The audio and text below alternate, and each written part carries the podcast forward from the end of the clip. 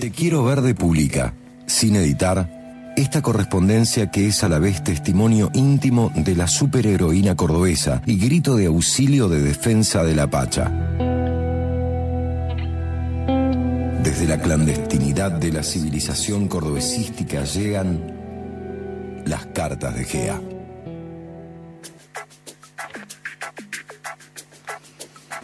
La fiesta de cumpleaños del alcalde dejó en evidencia para Georgina quién era la persona que encarnaba el poder real en la civilización cordobesística.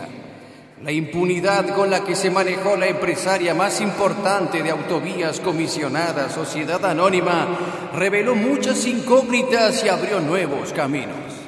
Un nuevo plan empezó a rondar en el horizonte de Gea ya no solo lucharía contra el desmadre ecológico usando sus redes sociales como lo hacía ahora, tampoco volvería a sabotear máquinas desmontadoras y utilizar la violencia física como aprendió junto a la resistencia. Ahora, el enemigo tenía cara, nombre y apellido. Y este descubrimiento ameritaba nuevas estrategias de nuestra superheroína. Misiva número 23, correspondiente al día jueves 14 de septiembre.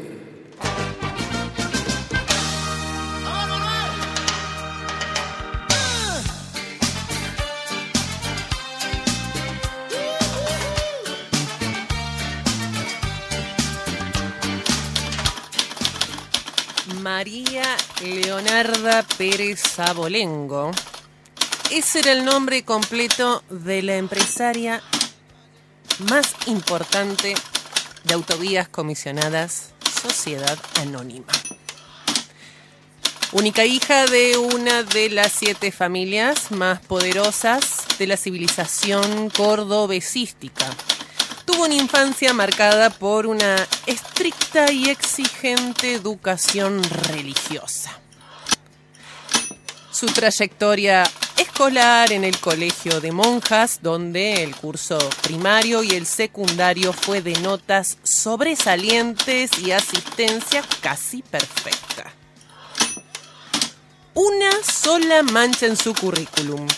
Amonestaciones en sus últimos tres años, al parecer, por conflictos violentos con algunos compañeros. En realidad, los fríos informes del establecimiento parecen señalar que la muchacha ejercía bullying en contra de dos o tres estudiantes. Con Santucha y James Cray iniciamos una investigación profunda para establecer quién era esta misteriosa tirana que ejercía el poder desde las sombras y nos llevamos más de una sorpresa.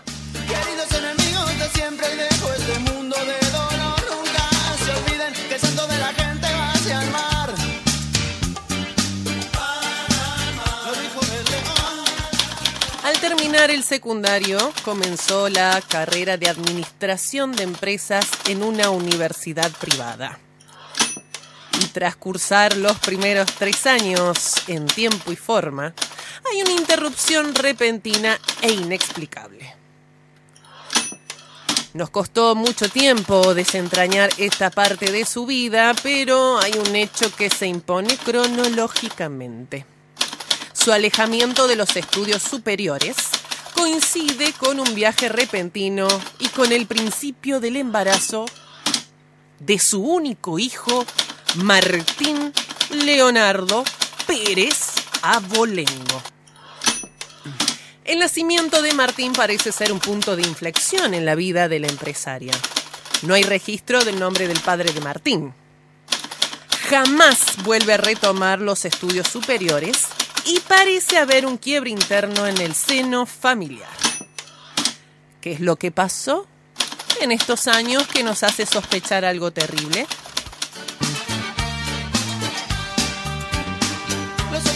La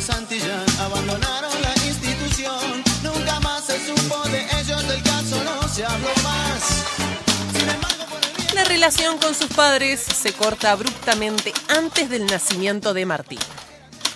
Y María Leonarda empieza a trabajar ese mismo año en la empresa constructora de una tía de la familia. El dato no es menor, ya que esa tía estaba peleada a muerte con la mamá de María Leonarda. Tanto es así que la empresa constructora de la tía competía salvajemente con la de sus progenitores hace muchos años y no de una manera muy amistosa. Y aquí la cosa se pone más interesante. María Leonarda en unos pocos años despliega una habilidad sorprendente para escalar en la estructura interna de la empresa de la tía hasta convertirse en su gerente estrella. Y a su vez, lidera a la empresa en un crecimiento exponencial que pone de rodillas a sus competidores, incluida la empresa de sus propios padres. Y todo esto que les cuento no es más que un tentepié de lo que se viene, porque logramos infiltrar gente que nos traerá nuevas y más profundas revelaciones en las próximas e imperdibles cartas. Nacido en Santa Fe 1894, cerca de Cañada de inmigrantes italianos, Juan Bautista lo llamaron de apellido Bairoleto, bailarín sagaz, desafiante y mujeriego, Winchester en el recado, dos armas cortas también, un cuchillo atrás y un caballo alazán, raya al medio con pañuelo, tatuaje en la piel, quedó fuera de la ley, quedó fuera de la ley. Se enamoró de la mujer que pretendía un policía, lo golpeó, lo puso preso un tal Farache Elías. Andate de Castex, le dijo aquí tenemos leyes. Corrí el año 1919, antes de irse fue al boliche a verlo al fulano. Con un 450 belga revolver en mano, le agujereó el cuello y lo dejó tirado ahí. Ahora sí fuera de la ley.